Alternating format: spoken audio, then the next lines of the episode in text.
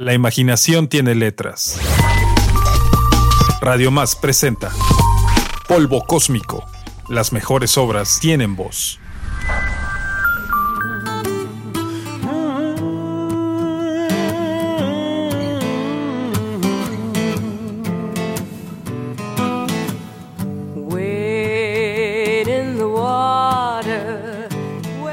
Al día siguiente, el sol saldrá de nuevo, les guste o no. Lo mismo pasa con la libertad. Pueden encerrarte, ponerte cadenas, denigrar tus pequeños anhelos, pero la libertad no es algo que puedan arrebatarte.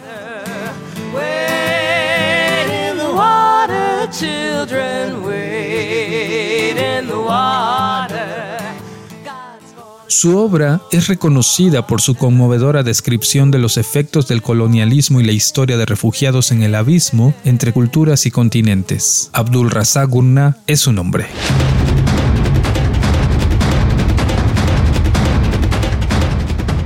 De origen tanzano, afincado en Inglaterra, Abdul Razak Gurnah nos muestra con su obra las crudas realidades en lugares que parecen lejanos en África del Norte y África Central, entre otras regiones. Nacido en 1948, desconocido para muchos, olvidado por las editoriales, ya que en España sus obras no eran incluidas en ningún catálogo. En América Latina, pocos sabían de él. No fue hasta el 2021 en que recibe el Premio Nobel de Literatura cuando el mundo pone sus ojos en su obra y las editoriales comienzan a imprimir y traducir sus obras. A un año de su reconocimiento, sus obras traducidas aún son escasas. Profesor de literatura en la Universidad de Bayero en Kano, Nigeria, y la Universidad de Kent en Reino Unido, hasta su jubilación en 2017, miembro de la Royal Society of Literature desde 2006. Ha publicado cientos de ensayos, novelas como A orillas del mar, Desertion y Afterlives. Abdul Razak Gurnah es uno de los escritores contemporáneos más importantes del mundo y considerado uno de los escritores postcoloniales más relevantes en la actualidad.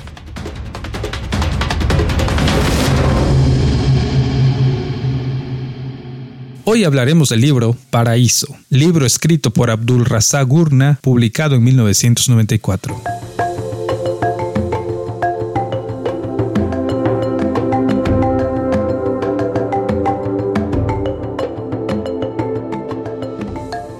Novela editada por Narrativa Salamandra y traducida por Sofía Noguera Mendía, editada por primera vez en México en enero de 2022. Paraíso vio la luz al mundo en 1994 nominada al prestigiado premio Booker Prize, uno de los premios literarios de más prestigio de la lengua inglesa, y también estuvo nominada al premio Costa Book, que consta de una serie de premios literarios que se otorgan anualmente a libros escritos en inglés de autores que residan en Gran Bretaña o Irlanda, y se considera uno de los más importantes y prestigiosos premios literarios del Reino Unido. La portada es blanca, el diseño del libro es simple, letras en arial negras y naranjas, pequeño cuadro de un río azul rodeado de árboles y palmeras y una nube atravesando el sol anaranjado.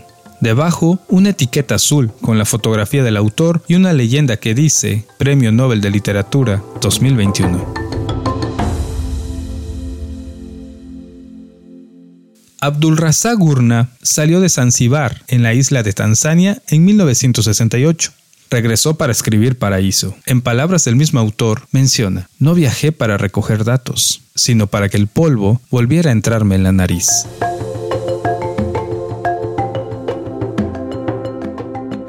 Por otra parte, en una entrevista, mencionó que originalmente deseaba escribir sobre la Primera Guerra Mundial en el oeste de África, haciendo reflexión sobre los soldados alemanes y su reclutamiento a soldados nativos. Pero todo esto terminó siendo un pretexto para plasmar una fuerte sacudida sobre la realidad de los pueblos africanos en vísperas de su invasión y el rol que jugaban en una guerra de esa índole. Cuando leí Paraíso, encontraba diversos oasis dentro de una historia con una narrativa sencilla y simple, pero con matices de violencia, pobreza, crueldad, sin que al personaje principal le importara o pareciera más bien que no le importaba. Quizás no entendía la magnitud de las circunstancias que estaba viviendo y todo lo que le rodeaba. Desde el inicio, cuando Yusuf, protagonista de la historia, sale de su hogar, describe el trayecto y nos transportamos a un tren con un atardecer cayendo.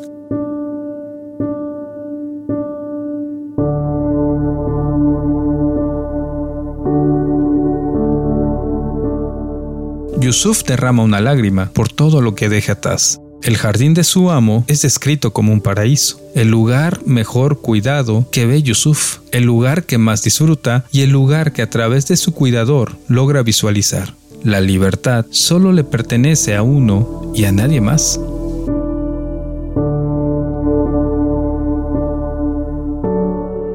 África, un lugar que pareciera tan lejano, un continente donde pareciera que no pasa nada, donde creemos saber que existen injusticias, hambre, pobreza, donde los safaris son una alternativa, donde la belleza de sus paisajes exóticos son eclipsados por la crueldad. África la desconocida, la lejana. Porque de este lado del mundo es un continente donde acuden los misioneros para hacer algo por esos pueblos, el lugar que inspira a organizar conciertos benéficos para brindarles ayuda. África es una parte del mundo.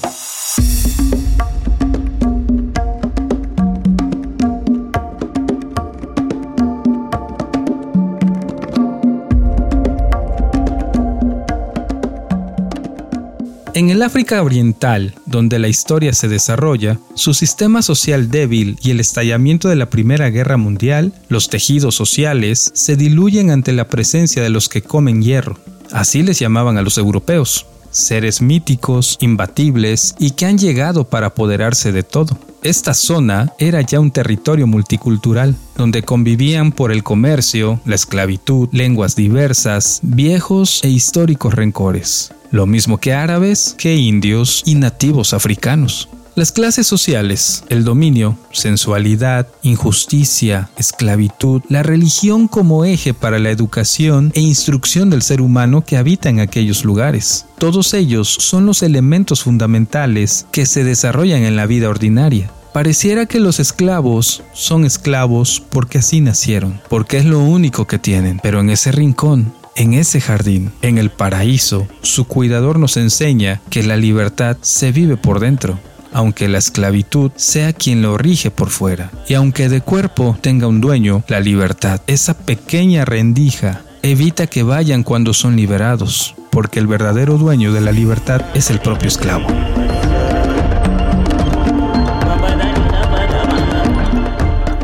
Ante un personaje pasivo, que no hace nada más que ver cómo las circunstancias se acomodan, no importa que esté a punto de morir, sufrir los peores peligros y encontrar la oportunidad de ser un ser divino para una enferma que lo desea en cuerpo y alma para curarse. No nos queda más que entender que el paraíso es para quienes sueñan, para los que suspiran, para los que disfrutan, aunque no sean libres, aunque sean esclavos de su falta de iniciativa. El paraíso es encontrar el espacio que nos da tranquilidad, es nuestro interior, su cuidador el silencio y nuestra conciencia. Gurna nos lleva a recorrer ciudades y pueblos, nos enseña cómo el comercio y la riqueza se apoderan de ese pequeño mundo pero también nos indica que en los lugares más inhóspitos, al borde de la muerte, somos vulnerables, somos insignificantes en las junglas peligrosas de nuestra mente, de nuestra alma. Al final, como espectadores, seguimos por donde sopla el viento, embarcándonos en el río de la vida, no importa cómo fluya, solo nos dejamos llevar sin tomar acción. Y esa es nuestra real y verdadera esclavitud.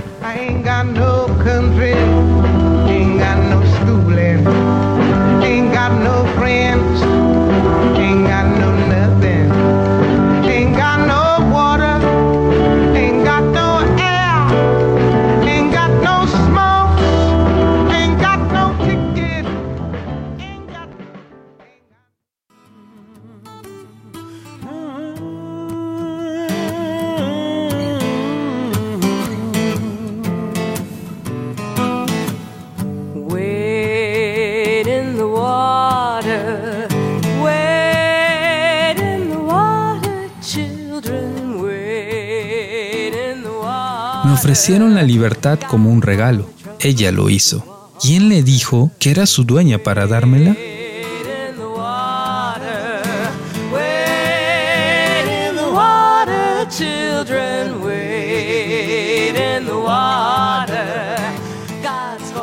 Abdul Razak Gurna tiene muy claro algo. No hay juicios, solo la posibilidad de que ante los actos monstruosos que en ocasiones el ser humano hace, puede existir la posibilidad de que un acto amable también pueda ser ejecutado por ese mismo ser humano.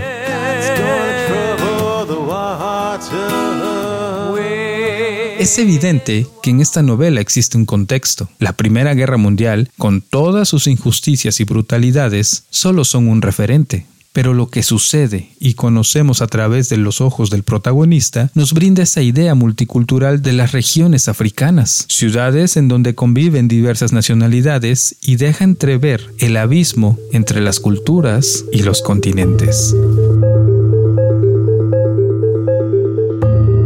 Esta novela nos muestra las costumbres de regiones que ordinariamente no pensamos, desde la lengua suajili hasta la formación espiritual con la religión y el Corán, los puertos, el comercio, la forma de negociar entre las regiones, las expediciones peligrosas para comercializar productos y la esclavitud. A través de Paraíso, Gurna nos muestra sus recuerdos, un personaje con una belleza peculiar, en la cual hace énfasis, pero simbólicamente nos dice que la belleza muchas veces es eso, belleza, y la belleza muchas veces es pasiva, solo se contempla, pero en realidad no sirve de nada. En una entrevista, Gurna menciona que deja impregnada su obra en un tren de memorias, de recuerdos.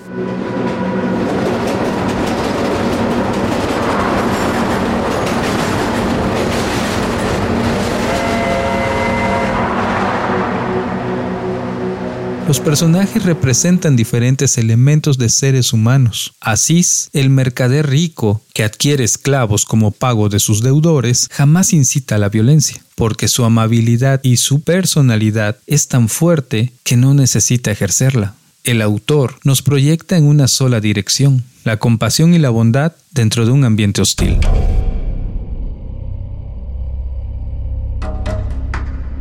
La resiliencia del espíritu humano es el motor que mueve su mensaje. No importa lo que hagas, siempre existe una posibilidad para tener un gesto amable entre nosotros. Pareciera que el mensaje es muy optimista, en realidad no lo es. Yo diría que más bien las circunstancias adversas suelen sacar lo peor de un ser humano, pero siempre existe, en un rincón, una pequeña luz en actos que puedan ser compasivos y llenos de bondad, porque el ser humano siempre tiene esa esperanza de que la maldad no lo ha invadido del todo.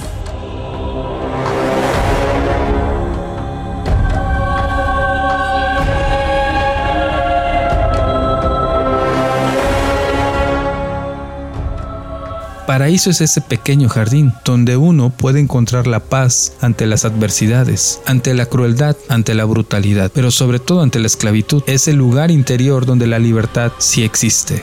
La narrativa de Paraíso es sencilla, ágil, hay algo que atrapa. Las primeras páginas te enganchan sin darte cuenta. En lo personal, al leer sus páginas, me remontó al exilio, cuando sales de tu lugar de origen. El destino te impone un nuevo lugar, nuevas costumbres y nuevos horizontes.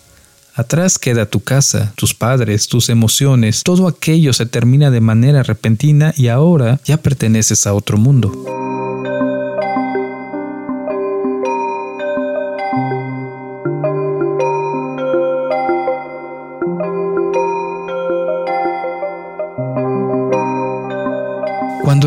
Trayecto del viaje, Yusuf, el personaje principal, no puede evitar derramar amargas lágrimas por lo que se ha quedado atrás. Así es la vida, pensé, cuando debes marcharte y dejar todo tu equipaje detrás de ti. Por una parte, la ingenuidad de no medir la magnitud en la que caminas. Ahora ya eres un esclavo de otro mundo, un ser que sirve a otros amos te encontrarás con personas con otras cualidades, más arriesgados que por su corta experiencia se han dado cuenta de las circunstancias en las que viven, y ante esa crueldad intentan despertar a la realidad del nuevo inquilino. Pero Yusuf, en su pasividad, todo lo ve bien. A su amo lo ve como un familiar cercano, piensa que lo ha llevado para que conozca, crezca y trabaje, sin saber en realidad que el fuego lo ha comenzado a calcinar.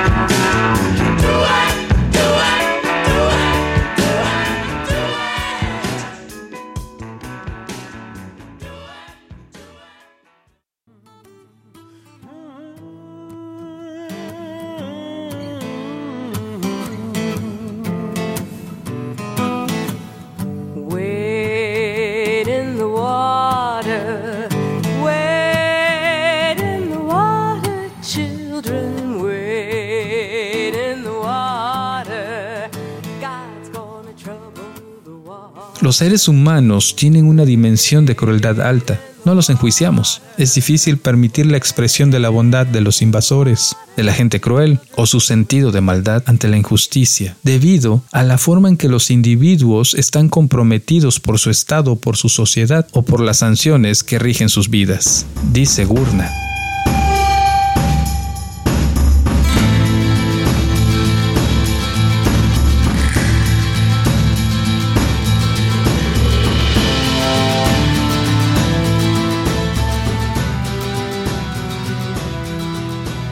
Paraíso es una obra compuesta por seis capítulos y estos a su vez divididos en varias partes. Es una obra extraña, dinámica, sencilla, no tiene índices, prólogos, epílogos, es muy simple. Son 300 páginas exactas que se leen de manera rápida. La novela es intrigante.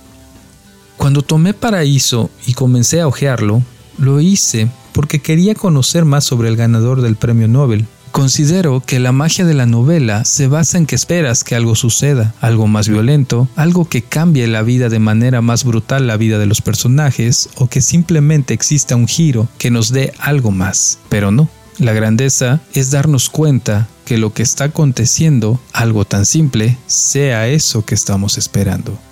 La brutalidad, el racismo, la discriminación, la esclavitud, el dolor, la compasión, la bondad, la pasividad y hasta un matiz de sensualidad nos envuelven con sutileza, de forma fina y delicada. La sensualidad más que la sexualidad nos hace ver el crecimiento de la belleza del personaje principal, pero es verdad que la sencillez de un jardín y el silencio de su cuidador nos hacen suspirar por algo que no se compra ni se vende, algo por lo que luchamos toda la vida, algo que deseamos y quizá sea lo más valioso de un ser humano.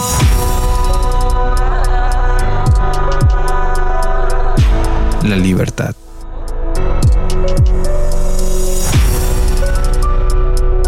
Leer a los ganadores de un premio Nobel tiene su magia. Hay escritores que sin ganar tan prestigiosos premios aportan a la cultura mundial la esencia de lo que la vida desarrolla en cualquier rincón del mundo. La sencillez de un profesor de literatura jubilado me permite evocarme a lo grandioso y nostálgico que son los recuerdos, nuestra historia en imágenes, nuestros puertos, nuestras casas, nuestros jardines, nuestras calles, aquello que nos hace recordar y proyectar lo que somos, nuestro propio paraíso.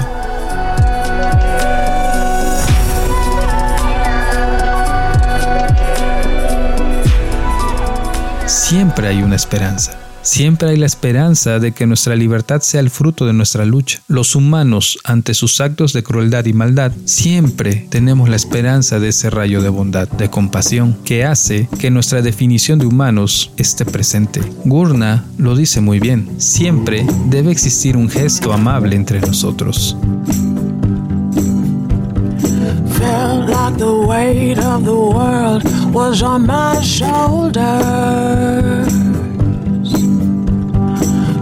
Pressure to break or retreat at every turn. Facing the fear that the truth Pocas obras de Abdul Razak Gurna han sido traducidas al español. Te recomiendo que leas Afterlives y A Orillas del Mar. Vale mucho la pena leerlas.